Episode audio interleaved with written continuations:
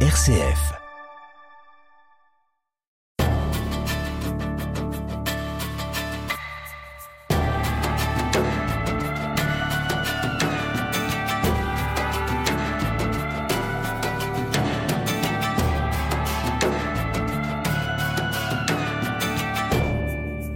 Idéalement, c'est dans une grande case Kanak en Nouvelle-Calédonie que j'aurais aimé vous interviewer, Roger Boulet, vous, l'ethnologue et l'ami des Kanaks. Non seulement vous avez étudié en détail ces grandes cases si importantes dans l'identité kanak, mais vous avez participé à une aventure unique au monde, initiée en 1979.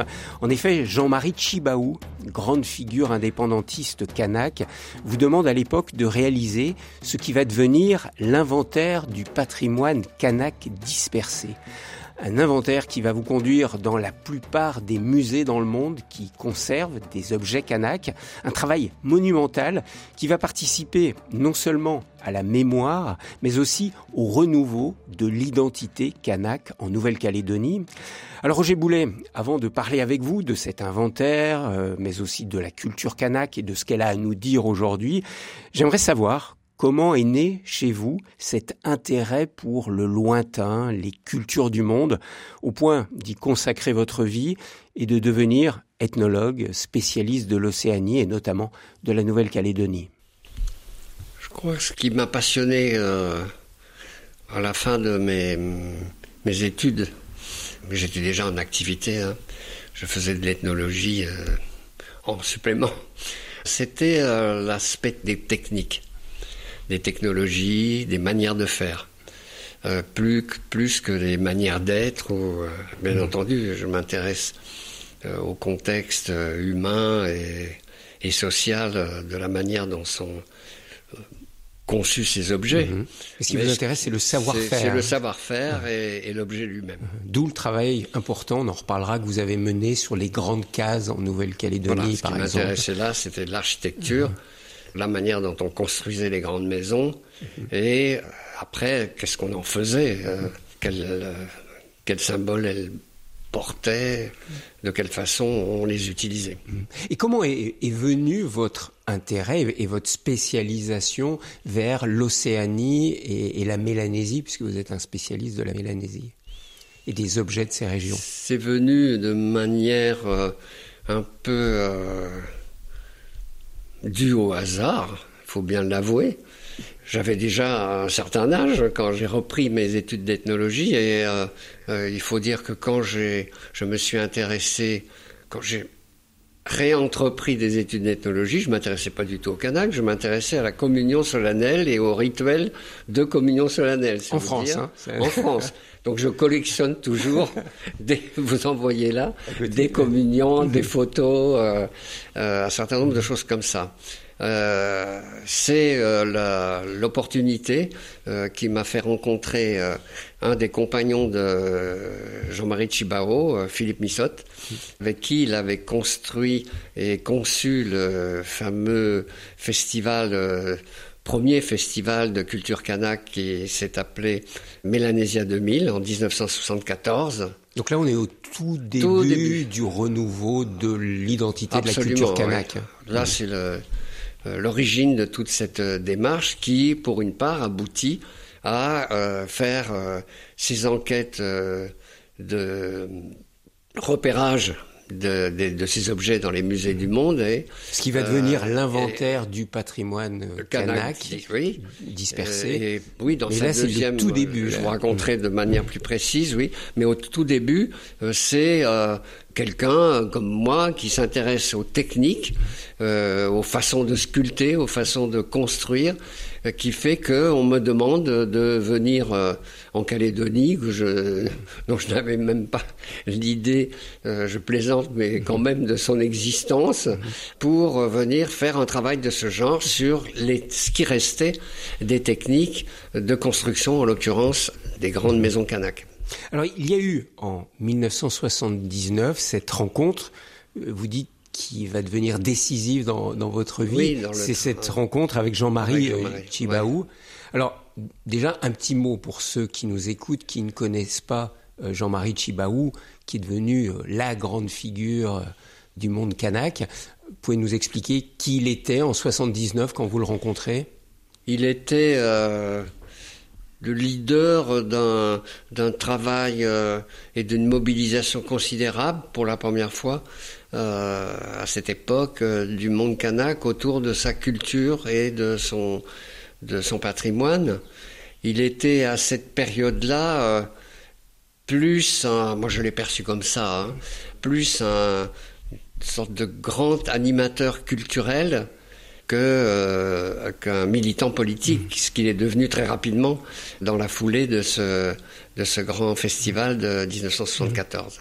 Parce qu'il est devenu ce qu'on a appelé le chef indépendantiste kanak et un homme politique euh, marquant, une grande figure. Il va être assassiné en 1984. Vous, vous le rencontrez cinq ans plus tôt, euh, Roger Boulet. Qu'est-ce qu'il vous demande de faire? Donc j'arrive en, en, Calédonie avec euh, à, la, à, la, demande de, de Missot euh, et, euh, et de Chibao, puisque Missot m'a recruté mhm. pour me présenter à Jean-Marie Chibao en disant c'est celui-là qui va qui va faire le travail, de, une partie du travail qu'on voudrait faire.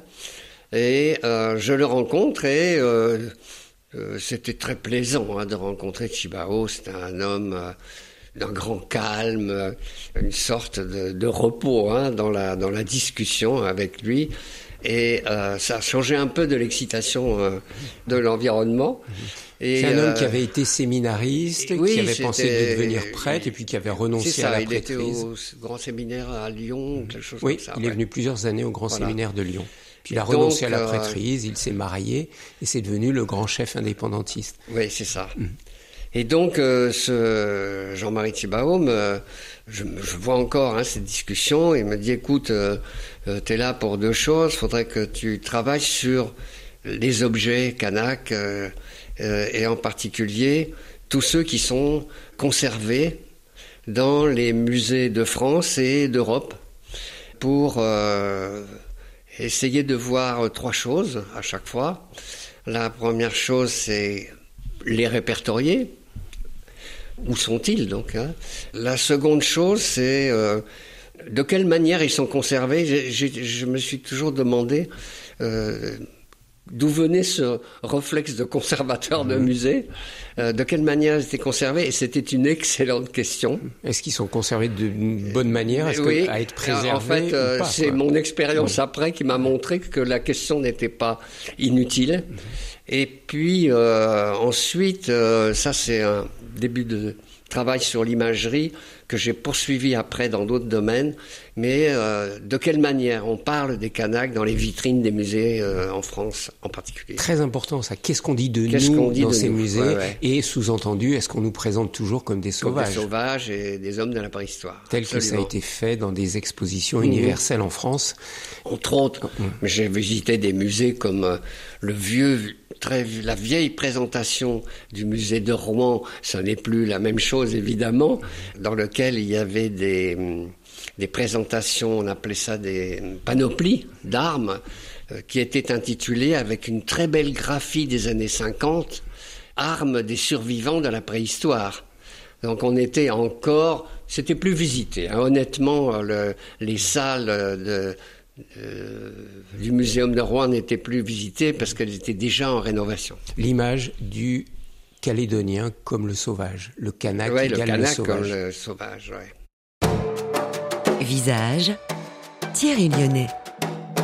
Roger Boulet, vous avez mené un travail considérable pendant des années, euh, vous, mais pas seul, vous allez nous, mhm. nous, le dire, pour faire ce qu'on a appelé et qu'on appelle aujourd'hui l'inventaire du patrimoine kanak dispersé. Il y a eu plusieurs étapes où vous avez enquêté, comme vous l'avez demandé de Chibaou, en France, en Europe, et puis après vous avez élargi au, musée du monde entier. Vous pouvez nous dire ces, grandes étapes qui ont permis de, faire cet inventaire de la culture kanak à travers le monde? Il y a deux, deux périodes, hein, plus, plus que des étapes qui, euh, en fait, euh, dépendait essentiellement des moyens entre, entre parenthèses financiers euh, qu'on a loué à cette opération. Donc la première période, euh, je l'ai faite euh, seule pendant une, une longue séquence d'une vingtaine d'années, hein, tranquillement en, en, fonction de ce que je pouvais faire. Donc là, en gros, entre les années 1980 et 2000. 80 et 2000, ouais. Et donc là, j'ai pu rassembler déjà beaucoup de choses, beaucoup de j'ai repéré beaucoup d'objets dans euh, un nombre assez important de musées en Europe. Et tout particulièrement les grandes collections qu'il était facile de repérer euh, dans la documentation euh, concernant ces musées. Pour prendre un exemple, je suis allé évidemment très rapidement à Bâle, en Suisse, euh, puisqu'ils détiennent une très grosse collection. À Vienne, en Autriche, même chose, grosse collection. Quelques musées allemands, et puis un certain nombre de musées français qui euh, détiennent euh, des, collections peut-être moins importantes en nombre, mais historiquement mieux situées, bien situées. Donc j'ai pu rassembler une documentation suffisante de pièces inconnues des Kanaks et des Calédoniens d'une manière générale, qui a permis de construire une exposition en 1990 qui s'est appelée De Jade et de Nacre et euh, qui a été montrée d'abord à Nouméa, qui rassemblait des pièces mhm. qu'on avait empruntées dans les musées que j'avais repérés, et puis euh, qui a été présentée à Paris au musée de la Porte Dorée. Alors, excusez-moi, on fait une petite parenthèse, mais je pense que ça sera important que vous nous aidiez à réaliser quel était le contexte en 1979-80 quand Djibao vous demande de faire ce travail? Pour qu'on comprenne à quel point finalement ce travail-là est très important pour découvrir la culture et l'identité kanak. On est dans quel contexte?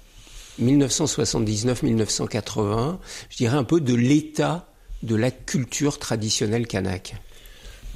Alors, le, contexte de l'état de la culture traditionnelle kanak est euh, plus que préoccupant, puisque euh, il y a quelques pièces qui sont montrées au musée de Nouméa, mais il est pratiquement impossible de voir entre guillemets euh, des, objets ou de la sculpture traditionnelle, puisque c'était surtout là, là-dessus que je travaillais, dans les villages kanak de tout le territoire. Mmh. Ce qui m'a amené à m'intéresser à la grande sculpture euh, monumentale, c'est parce que j'ai travaillé d'abord sur les techniques de l'architecture. Mhm. Et notamment les grandes cases. Hein, les grandes cases, puisqu'autrefois, mhm. chaque lieu important euh, de groupes Kanak différents construisait une gigantesque euh, maison pointue et ronde qui était ornée de ces fameuses appliques de chaque côté de la porte et d'une sculpture fêtière au sommet de la, mhm de la maison. Donc j'ai commencé comme ça et je peux vous dire que j'ai vu pratiquement jamais de sculptures euh, anciennes dans les villages que j'ai pu visiter. Alors, ce qui veut dire, Roger Boulet, que cette culture traditionnelle kanak, elle était en voie de disparition et elle avait pratiquement disparu depuis quand? À partir de quand et pourquoi cette culture, cette identité kanak a commencé à disparaître? Bah, C'est extrêmement simple. Euh, c'est que euh, la colonie, à la fin du 19e, a parqué les Kanaks dans ce qu'on a appelé aux États-Unis des réserves. Et euh, ces pauvres gens étaient rassemblés de manière aléatoire et sans considération de l'endroit d'où il venait. Or, on sait que dans la culture ancienne kanak, l'endroit dont on surgit, dont l'ancêtre primordial surgit, est extrêmement important. C'est ce qui fait la culture. Euh, on appartient à un territoire. On appartient à un territoire. Notre identité, je dirais, de notre tribu, parce que c'est le mot qu'on utilise là-bas, l'identité de notre tribu, c'est notre territoire. C'est le territoire, c'est un lieu d'émergence des ancêtres, et chaque grand groupe euh, familiaux euh, va avoir ces territoires quand les gens sont rassemblés dans des réserves, imaginez un stade de foot, vous rassemblez les gens dans un endroit, ils viennent de tous les endroits euh, de Calédonie, ils ont perdu complètement leurs repères euh, territoriaux. Mmh. Et ça, ça a été sur toute la grande terre, toute la, grande, terre. en Nouvelle-Calédonie, c'est-à-dire le, territoire principal de la Nouvelle-Calédonie. On a chassé les habitants d'origine de leur terre pour les regrouper dans des réserves. Dans des réserves. Et ces réserves, euh, avait des conséquences importantes. C'est que déjà la perte de repères absolue. Pour ce qui concernait le patrimoine sculpté ou les objets, l'interdiction qui était faite au Canac de sortir de ces réserves, sauf autorisation administrative, les empêchait par exemple d'aller dans les forêts qui avaient été entièrement euh, attribuées au domaine national. Donc, il n'avait plus le droit d'aller chercher le bois avec lequel on faisait ces sculptures et qui était pas n'importe quel bois. Hein. C'était un bois qui lui aussi avait une symbolique euh, importante derrière. Donc plus de bois, plus de transmission du métier de sculpteur, puisqu'il n'y avait aucune raison de faire de la sculpture dans des réserves. Euh, qui, n'avaient plus de relation avec et leur, plus de euh, construction de, de, grandes cases C'est ça, hein, le tertre. Le tertre sur lequel est posée cette case, c'est le lieu important. Donc il n'y avait plus aucune raison que euh, la transmission et le métier soient, euh, soient assurés. Roger Boulet, quand vous avez commencé à enquêter pour travailler sur cet inventaire de la culture kanak, qu'est-ce qu'il restait sur place dans les années 80-90 euh, de la culture kanak? Pour le domaine qui m'intéressait, à savoir euh, les modes de construction et de l'architecture, mais qui englobe évidemment symboliquement toute la société, il restait une mémoire euh, un peu approximative, mais suffisante pour pouvoir se souvenir des techniques de construction anciennes. Et donc j'ai pu trouver ici et là, grâce euh, à la collaboration des, responsable Kanak, puisque je travaillais à l'époque pour l'Office culturel, scientifique et technique Kanak. Je ne venais pas de, comme un ethnologue euh, tomber des nues, mais je venais de la part d'un office Kanak. Et donc ça, ça c'est très important. Hein. Vous n'étiez pas le blanc qui débarquait, mais vous étiez envoyé par des Kanaks pour faire une enquête, chez, les Kanaks. Donc ça a changé absolument tout. Et j'ai sans doute avoir, euh, j'ai pu avoir accès à des, des informations euh, qui étaient plus difficiles à obtenir euh, autrement. Roger Boulet, je sais que vous avez fait ce travail d'enquête sur la culture kanak avec un confrère qui lui travaillait sur les chants, la transmission orale. C'est ça. Et vous m'avez dit que c'était plus facile pour lui de, de retrouver des informations que vous d'avoir des informations. puisque là, la, les premières enquêtes qu'on m'a demandé de faire sur la, culture matérielle, en gros, hein, et l'architecture en particulier, euh, j'étais accompagné d'un autre, euh, d'une autre personne qui s'appelait Jean-Michel Baudet, et, euh, qui lui avait une solide formation d'ethnologue, peut-être beaucoup plus solide que la mienne, qui s'intéressait aux chants et aux danses.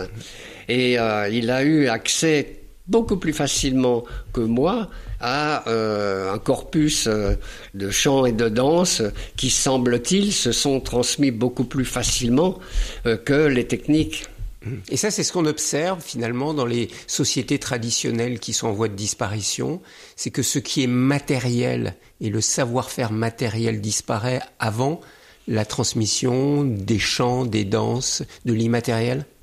Bien sûr. J'imagine ces pauvres gens dans leurs réserves pouvaient peut-être avoir la possibilité de, s'ils en avaient le cœur, de chanter ou de transmettre de la tradition orale, ce qui a permis de garder un certain nombre de choses, et pour le reste, impossible.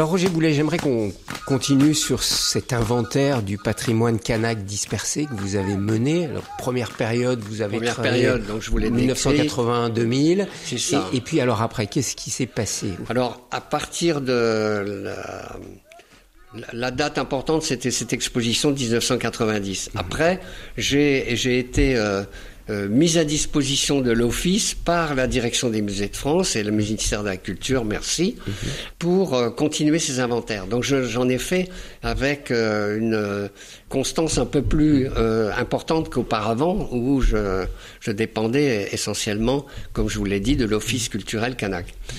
Et donc à partir de ce moment-là, j'ai fait quelques inventaires complémentaires et à partir d'un certain moment, le gouvernement de Nouvelle-Calédonie a décidé de demander à Emmanuel euh, Casarero, qui est maintenant le président du centre euh, du musée du, Branly, mhm. a demandé à Emmanuel de prendre en charge une opération qui permettrait de terminer l'exhaustivité des inventaires entrepris. Et ça, c'était une première mondiale, non? Ah oui, euh, je, je, suis ignorant sans mhm. doute, mais je ne connais pas d'inventaire exhaustif de ce type qui existe. Alors, pouvez nous donner une idée du nombre de musées que vous avez visité pour essayer de retrouver tous ces objets de la culture kanak, les identifier, les photographier, les commenter et vous, de les peindre? Oui. Donc on a euh, globalement, hein, ça vous donne un ordre d'idée, euh, on a répertorié 225 musées dans le monde qui possèdent des objets kanak. Ça va de 1 à 3000. Euh, le musée du Quai Branly, c'est 3500. Et donc, dont en Europe, 157 musées. On a vu, euh, alors là, c'est le bilan de, j'ai pas terminé sur l'opération avec, dont le, le, directeur a été Emmanuel Casarero. Mm-hmm. Il a intitulé, c'est là d'où vient le patrimoine dispersé, c'est un mot de Marie-Claude Chibao, je crois. Euh, la femme. inventaire du patrimoine kanak dispersé, mhm. sous-entendu dans les musées, et ça s'est appelé l'opération IPKD. Et donc cette opération, grâce au financement du gouvernement de Nouvelle-Calédonie, il faut le reconnaître, nous a pourvu de moyens que je n'avais pas. pour euh, voyager, on a voyagé le euh, monde dans entier, toute l'Europe. On a eu la possibilité d'embaucher deux personnes. Et on a pu, comme ça, euh, faire une opération vraiment complète. Alors, comment expliquer qu'il y ait autant d'objets Parce que, alors, vous nous avez parlé du nombre de musées, mais vous avez euh, recensé combien d'objets Kanak dans tous ces musées? Écoutez, euh, on, a fait un inventaire pas exhaustif, mhm. mais raisonné. Mhm. Ça veut dire que par exemple, je vous donne euh, tout de suite l'exemple de 70% des objets que nous avons vus, nous avons manipulé plus de 20 000 objets, 70% sont des massues et des saguets. Mmh. Donc, l'intérêt de ce type d'objet est plutôt moyen et on les a euh, mis un peu sur le côté. On a répertorié les types, euh, les, les, différences, etc. Mais on a donc euh, concentré notre travail sur un certain nombre de musées et d'objets qui nous semblaient très importants. Et de ce point de vue-là, on a pu constituer une, une documentation qui est expliqué, mhm. explicité dans l'exposition du musée du Quai Branly, de environ 6000 objets, 6000 fiches.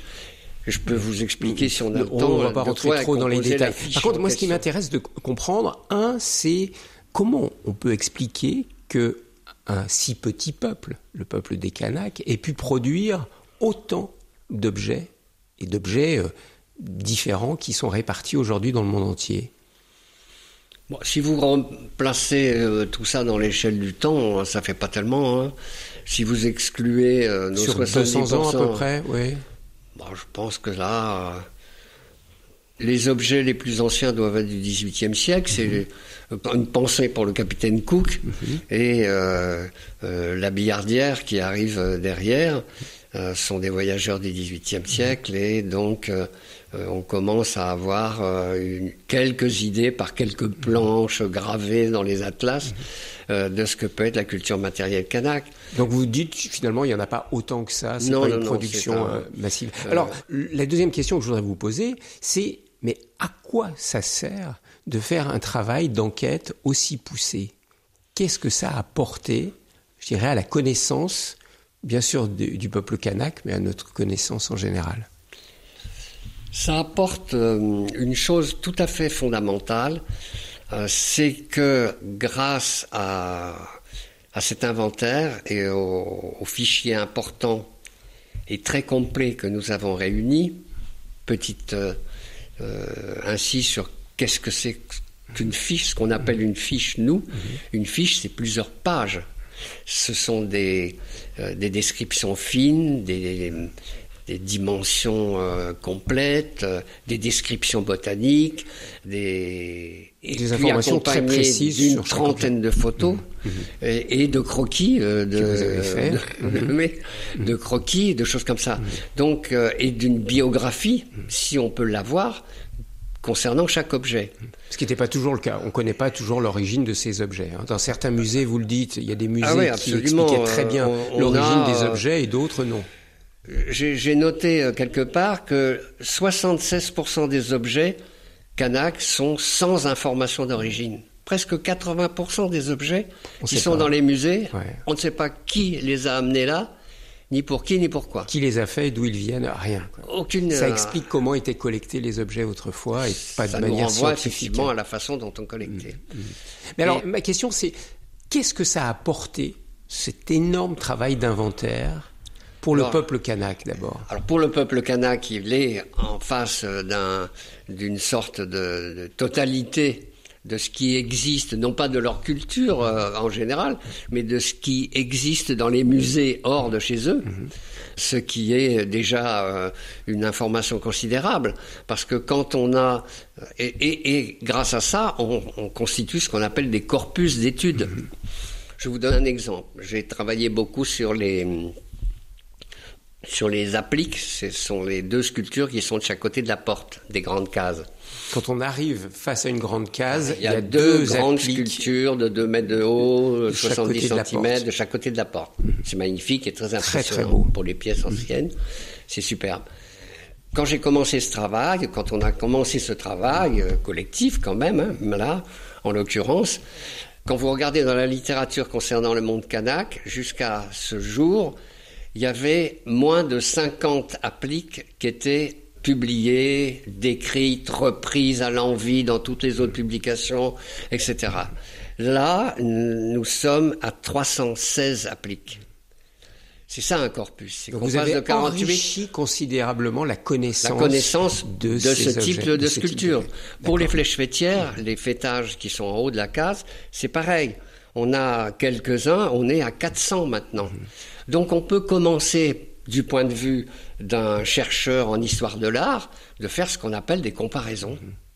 Est-ce qu'on peut dire que vous avez participé à finalement retrouver, voire sauvegarder une mémoire qui a disparu sur place en Nouvelle-Calédonie. Oui, tout à fait. C'était le but hein, de Chibaro. Euh, c'était de reconstituer euh, une mémoire euh, la plus complète possible de ce qui faisait cette, cette culture matérielle. Parce qu'aujourd'hui, la culture kanak, est-ce qu'on peut dire qu'elle a été sauvegardée ou est-ce qu'elle elle a disparu ou elle est en voie de disparition à cause de ce que vous nous avez expliqué tout à l'heure, c'est-à-dire ces réserves dans lesquelles ont été enfermés le peuple kanak, je le rappelle, jusqu'à la Deuxième Guerre mondiale. Ils n'ont pu sortir des réserves qu'après la Deuxième Guerre mondiale, donc c'est récent. C'est récent. Est-ce que cette culture a disparu? Ben, elle n'a pas disparu. J'ai envie de dire, c'est évident, elle n'a pas disparu euh, grâce à, une sorte de renouveau euh, qui s'est euh, qui a commencé à se manifester dans les années 60 et pour aboutir au travail qu'a fait Chibao et tous ses compagnons, hein, puisqu'ils étaient extrêmement nombreux, à constituer ce premier festival d'Arcanac en 74. les choses ont, changé et cette culture a pris des allures contemporaines. On fait avec contemporain, et elle est euh, devenue extrêmement vivante, créatrice de choses contemporaines, de musique contemporaine, et euh, elle est pourvue maintenant, on va dire grâce à ses inventaires, d'une mémoire qui avait disparu euh, de la possibilité de chacun sur le territoire là-bas de se référer à ces corpus d'objets. Mais alors, est-ce qu'aujourd'hui, Roger Boulet, on, on parle d'un renouveau de la culture kanak, ou est-ce que la culture kanak en Nouvelle-Calédonie, comme beaucoup de cultures dans le monde, est en train d'être laminée par la modernisation et l'uniformisation. Ça va être un peu sec, ce que je vais dire. Moi, je crois qu'elle était déjà laminée à cause de cette euh, emprise coloniale terrible et qui a abouti à ce qu'on a déjà décrit avec cette histoire de réserve. Donc, euh, c'est l'effort considérable qui est à saluer d'une reconstruction c'est pas une reconstitution, c'est une constitution d'une culture kanak contemporaine euh, qui fait euh, euh, qu'on a lieu de, l'admirer. Il ne s'agit pas de refaire les gestes anciens, de refaire de la sculpture comme autrefois. Vous voyez, c'est pas pas le, le, mot reconstruction fait référence à une base patrimoniale, mais là, elle n'existait pas du point de vue de, je parle bien de la culture matérielle, hein, de, la, de la sculpture, de l'art en, général. Donc là, on a plutôt euh, devant nous, et j'ai eu la chance euh, d'y assister souvent jusqu'à la construction du centre culturel euh, Chibao à Nouméa et à toute cette présence de la société contemporaine, de la création contemporaine grâce aux gens de, de, de la DCK comme Octave Tonia, euh, Marie-Claude Chibao, etc. On a vu euh, affluer, entre guillemets, un nombre important de jeunes artistes qui euh, continuent à créer dans cette atmosphère patrimoniale éventuellement ancienne, mais très vivante, très vigoureuse.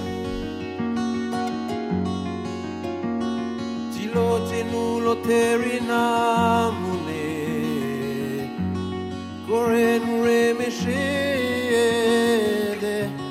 Numuna Damenu Rikulo Kagu, Ananu Etioi,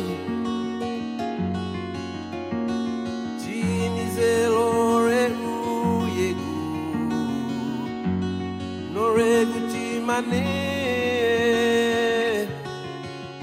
wachobuanu ikulo kagu masua yayonu. Ushiwadunu chobuan wikulo milulu hata korinodo Alors Roger Boulet, j'aimerais que vous nous aidiez, vous qui vous êtes rendu très souvent en Nouvelle-Calédonie, qui depuis plus de 40 ans travaillez sur le patrimoine culturel de la Nouvelle-Calédonie, j'aimerais que vous nous aidiez à comprendre quelques éléments clés de la culture kanak. Et notamment, ben, j'aimerais qu'on commence sur la dimension du territoire, qui est le lieu d'ancrage du clan de la tribu. Que représente le territoire pour un kanak? Le territoire, c'est extrêmement fondamental. Euh, c'est que euh, chacun se réfère à un territoire. Je cite euh, ce qui est souvent dit, c'est le lieu d'émergence des ancêtres. Donc, une famille qui n'est pas, qui ne s'identifie pas à un endroit, un, un, lieu physique avec des arbres, des rochers, une rivière, est une famille sans, sans attache et sans référence. C'est ce qui a cassé la société kanak, ces réserves. Mhm. Ces gens qui ont pour référence fondamentale des lieux d'émergence de leur grande famille, des ancêtres, mhm. se sont retrouvés euh, dans euh, des surfaces. Euh, pour sortir, il fallait une autorisation de ah, l'administration. Ils ont été complètement déracinés, c'est le cas de le dire. C'est vraiment le cas, puisque même pour faire la sculpture, ils avaient l'interdiction d'avoir accès aux forêts qui leur fournissaient le bois pour pouvoir faire cette sculpture, parce qu'on ne fait pas de la sculpture avec n'importe quel bois. Donc, euh, euh, on a là des gens dont la référence culturelle est essentiellement localisée, mhm. concrète, euh, complètement cassée. Mhm. Mais dès qu'ils ont pu sortir des réserves, donc après la Deuxième Guerre mondiale, ils sont automatiquement repartis sur la terre de leurs ancêtres absolument. La et reconstituer des villages là, enracinés dans le lieu de l'identité du clan. C'est ça. Ça peut être ces lieux peuvent être successifs. Hein. Je donne un exemple dont on parle dans l'exposition d'ailleurs, puisqu'il y a cette visite euh, que j'effectue un, vrai bonheur avec la, famille euh, Chibao et avec Jean-Marie Chibao la première fois euh, sur le lieu d'émergence de leur clan. Il n'y a plus de village là, mais c'est un, un lieu qui l'a été sans doute et qui est marqué par un qui est marqué par là, en l'occurrence euh, des arbres et puis euh, des grands pins colonnaires, et puis par euh, la présence de sculptures anciennes. Et c'est le lieu d'origine, d'origine, racine du. Donc si on ne peut plus y accéder, on n'est plus rien du tout. Roger Boulet, vous avez beaucoup travaillé sur les grandes cases, vous nous mm. l'avez dit. Alors j'aimerais que vous nous expliquiez cette grande case, quelle est déjà ce qu'elle représente, mais aussi je dirais, sa, beauté architecturale, puisque vous avez travaillé sur la reconstitution de, ces cases. Alors, ce qu'on appelait les grandes cases, c'est la littérature du Pasteur Lennart qui, qui, reprend ce terme. On pourrait dire les grandes maisons. Enfin, en tout cas, c'est ce qu'on appelle une maison cérémonielle. On n'habite pas dedans, mais c'est une euh, construction ronde, circulaire, avec une toiture extrêmement pointue qui peut euh, atteindre euh, des hauteurs assez importantes, comme de 15 à 20 mètres. Enfin, c'est, elle est construite autour d'un poteau énorme, un poteau central, extrêmement symbolique, on s'en doute. Qui symbolise l'ancêtre, le, rapport au lieu justement d'émergence des clans en question, et qui euh, va soutenir toute la toiture. Donc le Kanak contemporain vous explique qu'il soutient tous les clans alliés à cet ancêtre éponyme. Et donc, euh, c'est un beau bâtiment. Euh, Uniquement de matière végétale. Hein. Matière végétale. Il n'y a pas de clous. le, travail a, été justement, en particulier dans la, construction des grandes cases de Guingen, auxquelles j'ai assisté, j'ai tout noté pour faire ce livre-là. Il n'y avait aucun clou euh, dans cette construction. Il a fallu faire un travail de botanique de reconstitution de la manière dont on faisait les liens, les nœuds, pour pouvoir monter une charpente pareille. Hein. Savoir quel bois utiliser, quel, lien utiliser. le chercher. tout avait une symbolique. Oui, oui. Tout, tout ça, il y a un discours considérable que j'aborde par ailleurs autour de ces constructions. On peut s'en douter, puisque mm-hmm. c'était la, la, référence euh, locale. Donc, euh, afin de décorer ces grandes cases, on, on y a, on y associait de, la sculpture monumentale. Et, à quoi servait cette grande case? Quelle était son utilité? C'était un lieu essentiellement de réunion. Euh, des hommes ou des hommes et des femmes? Des hommes, des hommes. Essentiellement des hommes. Les femmes n'avaient pas le droit d'entrer. Et aujourd'hui, il y a encore des grandes cases comme celle-là?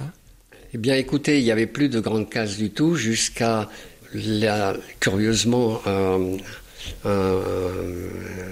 une case importante qui avait été remontée dans cet esprit-là en 1953 euh, dans un endroit qui s'appelle Petit Coulis et c'était la case, elle a été surnommée la case du centenaire. Centenaire, je crois, de la colonisation. Mm-hmm. Et donc, euh, curieusement, euh, c'est la seule construction sur la Grande Terre. Hein, je ne parle pas des îles Loyauté. les îles Loyauté, ce sont les îles qui sont au large, au large de la, Calédonie, de la Grande Terre culture kanak, certes, mais qui a une, certaine différence, mm. par exemple du point de vue de, la construction euh, traditionnelle. Et donc, euh, c'est le seul exemple.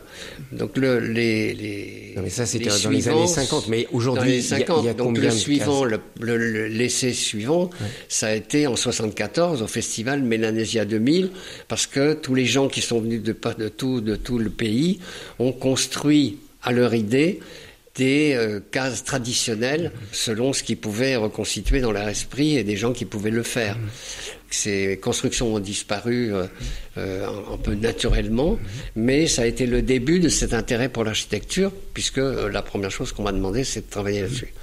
Puis ensuite, bah, j'ai pu suivre des, le début de la reconstruction d'un certain nombre de, de de monuments, j'appelle ça des monuments vraiment, en particulier les deux grandes cases de Yingen. Mais aujourd'hui, Roger Boulet, ces grandes cases, elles sont construites de nouveau dans les différentes tribus kanak et elles servent encore aujourd'hui Ou est-ce qu'on est dans une sorte de mémoire, on va dire folklorique, mais plus complètement ancrée dans la culture kanak et dans le renouveau de la culture kanak? Je pense, enfin, l'expérience montre que quand même l'effort est considérable en conséquence, on ne va pas se donner le mal de faire euh, quelque chose de cette ampleur pour euh, en faire un lieu de, tourisme ou de photographie touristique facile. C'est pas ça aujourd'hui. C'est pas, juste un celle qu'il y a, mais il y en a peu. Hein. C'est énorme. Hein. Sur la Grande Terre, il y en a combien à peu près? Écoutez, ça fait un moment que je suis pas allé, euh, mais une, dizaine d'années.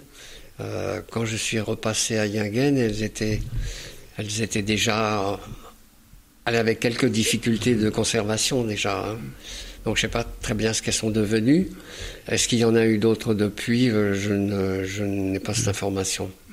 C'est très rare, ça veut dire par ailleurs que c'est très rare. Visage, RCF. Alors Roger Boulet, un autre élément très important de la culture kanak, c'est ce qu'on appelle la coutume, faire la coutume. Quand on arrive dans un village, on est tenu de faire la coutume, de recevoir la coutume. Euh, qu'est-ce que c'est? Pouvez-vous nous expliquer ce que ça représente, cette coutume chez les Kanaks? Je ne vais pas vous répondre tout de suite, je vais vous donner un exemple.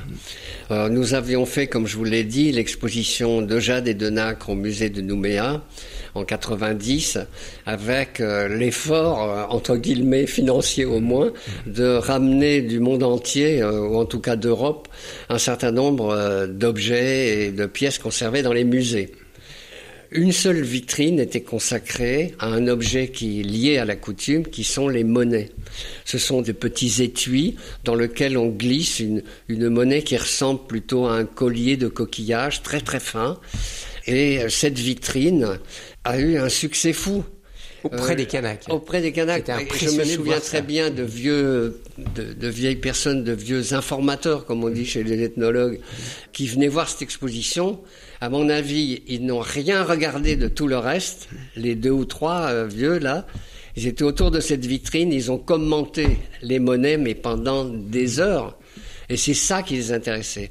Ça montre que c'est, ce sont les derniers, mais toujours vaillants, objets de la culture kanak. Et notamment de cette tradition de la coutume. De la coutume. Alors la coutume, c'est un geste social euh, qui appuie, comme on dit, des paroles qui sont dites sur cette coutume. Alors, ce qu'on appelle la coutume, c'est un certain nombre d'éléments matériels, comme des grands rouleaux de tissu, euh, ce qu'on dit les manous, euh, des grands rouleaux de tissu, euh, des du tabac, un, certain nombre de, de la monnaie, de l'argent aussi, de l'argent, des billets de banque mm-hmm. entassés, etc.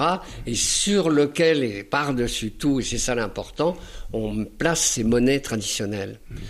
Et donc. Euh, et qu'on offre alors C'est celui qui arrive qui va offrir cela à, ceux qui l'accueillent ou c'est celui qui accueille qui l'offre à celui qui arrive? Ça dépend essentiellement du, de l'occasion, hein, de, de l'occasion de cette de cet échange. Alors c'est pas un échange, c'est ça soutient une parole. Hein. Ça soutient donc une ça soutient un discours. Donc il y a le discours qui est fait sur le tas de coutumes. Et euh, ce discours peut accompagner un mariage, peut accompagner une naissance, peut accompagner un deuil, peut accompagner la construction d'une grande case, peut accompagner le départ. Euh, moi j'ai la seule monnaie que je possède m'a été donnée par un instituteur à qui on avait donné cette monnaie et qui euh, avait été apprécié au point qu'on lui ait fait la coutume quand il est parti. Avec une monnaie ancienne. Une monnaie ancienne et qui euh, m'a dit Roger, c'est bien pour toi, euh, garde-le en, mon, en ma mémoire.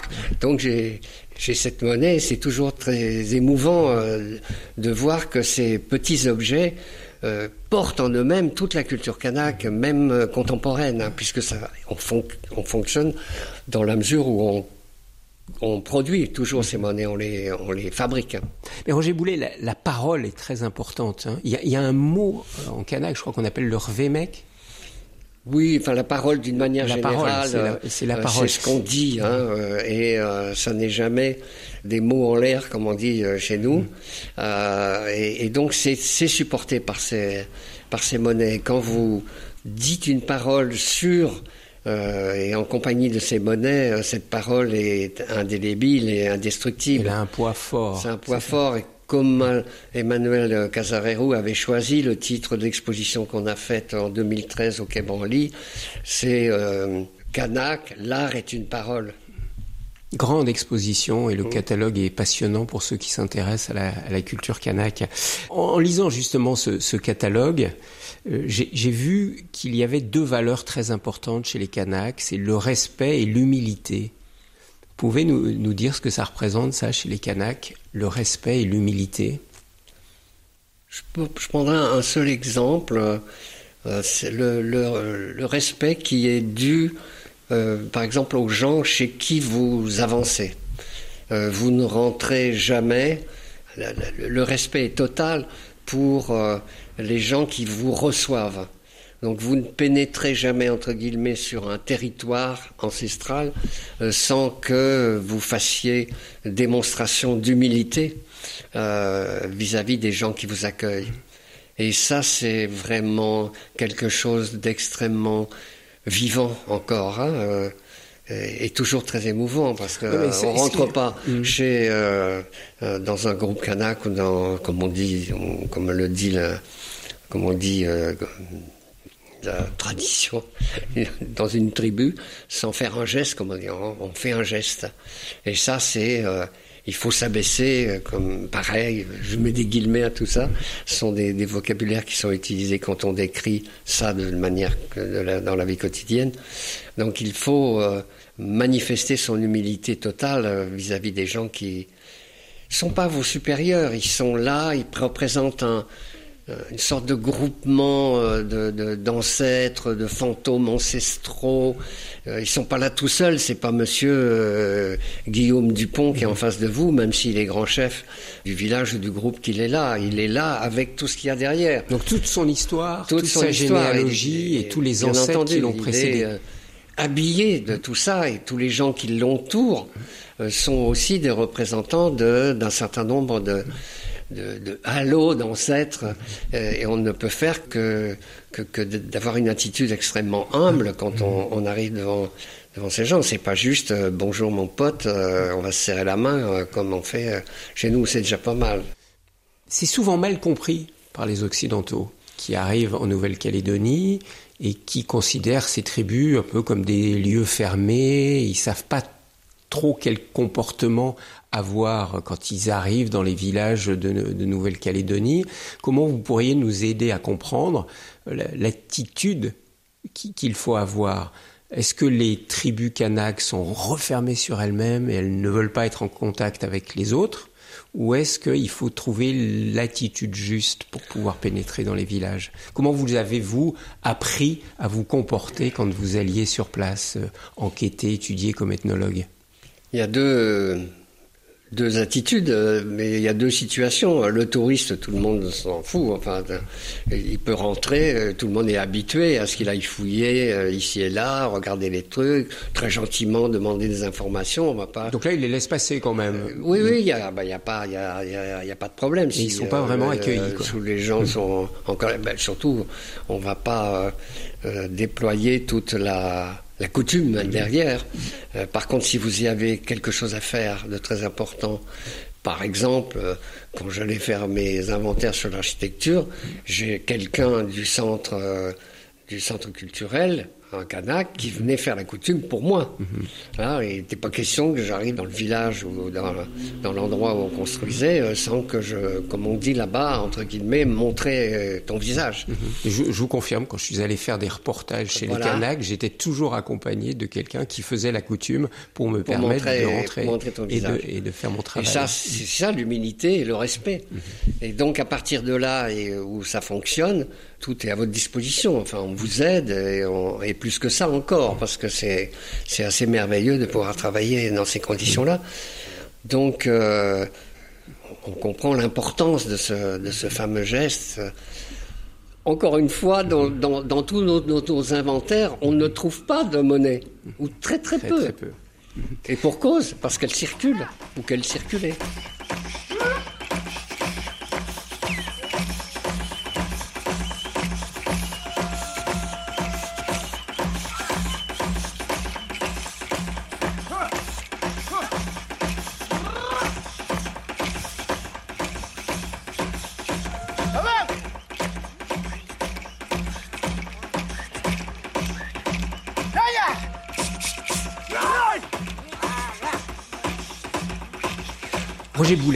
Comment cet énorme travail que vous avez mené, donc qui est l'inventaire du patrimoine kanak dispersé. Avec Emmanuel Casareo. Emmanuel Casareo, et toute une équipe. Le, hein, il y président avait du musée, du musée de Nouméa. On avait avec nous à chaque fois un stagiaire kanak qui passait un mois, deux mois avec nous. Euh, donc c'était une opération euh, importante hein, qu'il a eu à diriger là. Donc comment cet énorme travail est perçu aujourd'hui par les jeunes Kanaks de Nouvelle-Calédonie Je suis incapable de répondre à votre question. Il faudrait que je la pose à Emmanuel Casareo faut... Peut-être à Emmanuel Casarero, mais aux gens euh, du musée là-bas, mm-hmm. puisque euh, tous euh, nos fichiers d'inventaire sont ont été confiés au, au musée de Nouméa en 2013. Donc vous ne savez pas. En fait, derrière ma question, il y a est-ce que les jeunes Kanaks aujourd'hui en Nouvelle-Calédonie sont sensibles à leur culture ancienne, à leur patrimoine, dont vous participez finalement à la, connaissance? Moi, je vais me faire humble, là, je n'en sais rien. Par contre, ce que je sais, c'est que le musée de Nouméa, à travers tout son staff euh, d'animateurs et d'animatrices, fait un travail formidable dans les écoles et avec les enfants. Ça, je le sais. Il y a eu un travail considérable qui a été fait et qui est toujours fait au Centre culturel Chibao.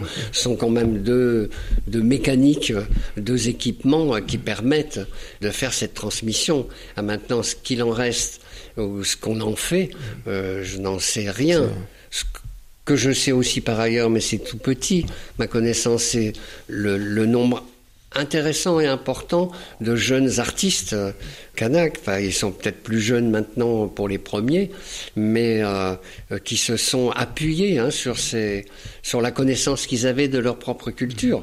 Je ne parle pas de ce qu'ils connaissaient de l'inventaire, puisqu'il n'avait pas été fait.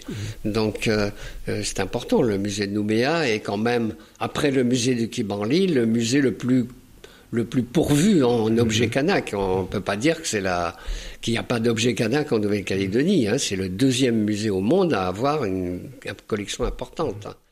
Une question, euh, Roger Boulet, par rapport à la restitution des objets. On en parle beaucoup aujourd'hui quand on parle des, musées. Euh, vous avez recensé, combien vous l'avez dit, d'objets? 16 On en a vu 20 000. Oui, vous en avez recensé. Euh, et on en a, euh, on, a fait un fichier d'environ 5 000 mhm. objets. En France, euh, je, note qu'on avait manipulé plus de 6 000 objets. Donc c'est une énorme quantité. Est-ce que il y a une volonté aujourd'hui de la part des Kanaks en Nouvelle-Calédonie de dire à ces musées rendez-nous ces objets, on en a besoin. Alors je, euh, il me semble, il me semble, parce que je ne suis pas sur place, d'abord signaler que le musée de Nouméa est en pleine rénovation.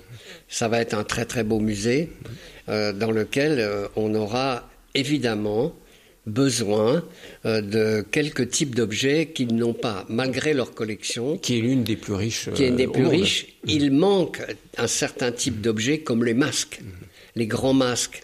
Euh, Kanak, euh, le, musée de Nouméa n'en pratiquement pas. les grandes haches ostensoires.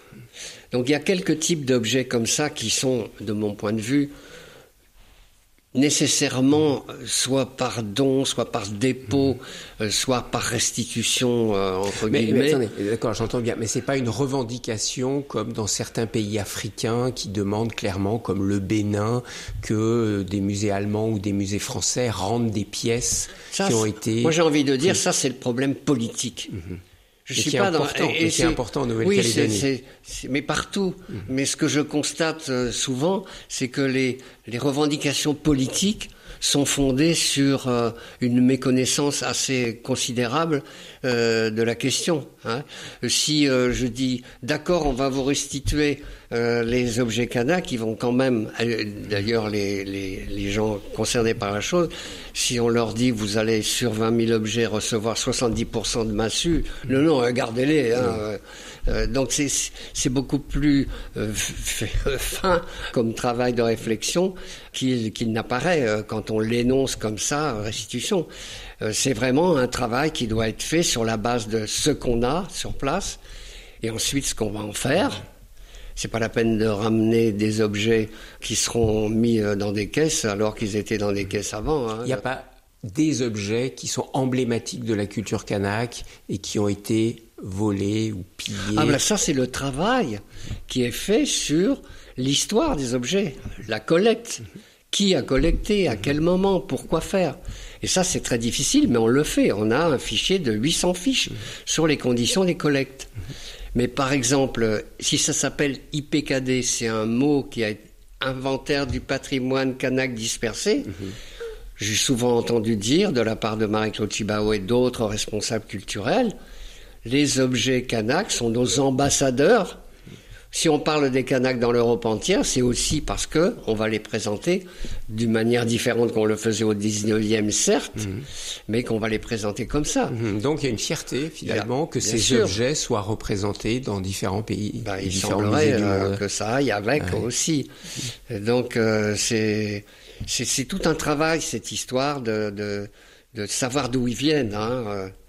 Euh. Toutes ces massues dont je vous parle viennent des, des, officiers de marine hein, et, de, et des troupes coloniales. En fait, il faut le dire, c'était des souvenirs qu'ils ramenaient leur voyage. dans un coin du grenier. Ça n'a pas euh, énormément d'intérêt. C'est l'arrière-grand-père mm. qui a, ramené ça, mais ça n'a pas d'intérêt. Hein. Roger Boulet, pour, euh, pour terminer cet échange, qu'est-ce que vous avez reçu le plus, vous, de la culture kanak?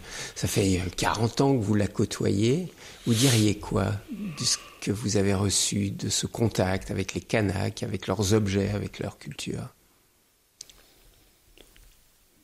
Ce qui m'a le plus frappé, euh, puisqu'on en parlait tout à l'heure, c'est euh, le, respect. Euh, le respect pour les choses des vieux. Hein. si on pouvait en dire autant dans nos villages, voire dans nos villes, on serait certainement plus avancé sur euh, le fait que tout ce patrimoine, cette culture patrimoniale chez nous est séparée, enfermée dans des musées et ne concerne plus personne. On est dans un petit village là où j'habite dans la Sarthe. L'église, si c'est pas un patrimoine, c'en est, je ne sais pas ce que c'est. Mais s'il y a trois personnes euh, euh, par mois qui rentrent dans cette église maintenant qu'il n'y a plus de culte, c'est bien que, tout le monde euh, n'est pas très intéressé par la question. Là, j'ai toujours senti euh, à la période où j'étais. Hein, Il y mhm. avait une ambiance aussi. Il y avait le centre Chibao qui était en construction, le musée qui se rénovait, etc. Puisqu'Emmanuel Casarero était d'abord le directeur du musée. Mhm. Il y avait une sorte d'ambiance aussi euh, de sensibilisation à ces problèmes patrimoniaux. Et les vieux, comme vous dites, les anciens, jouaient un rôle important. Et ils jouent un rôle important. Oui, parce qu'ils donnent des informations. Mhm. Ils donnent des informations. Ils ont la mémoire. Et ils donnent aussi euh, l'attitude vis-à-vis de ces objets. C'est pas, sont pas des paquets de n'importe quoi. Euh, on a une attitude de respect vis-à-vis d'une sculpture des vieux, justement. Mais c'est vraiment une attitude, c'est vraiment... Je, je, Et transposé en France, vous formuleriez ça comment?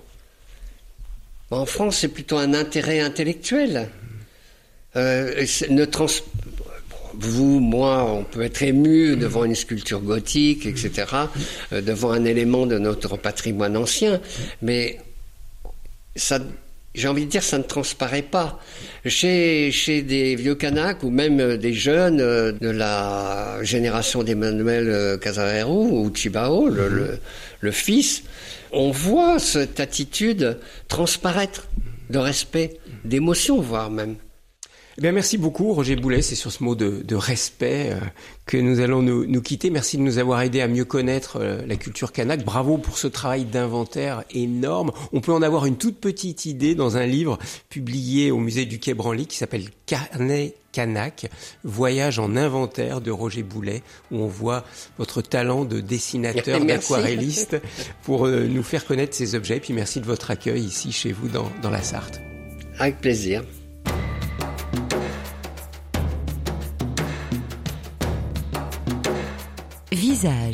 Une émission proposée par Thierry Lyonnais, réalisation technique Philippe Faure.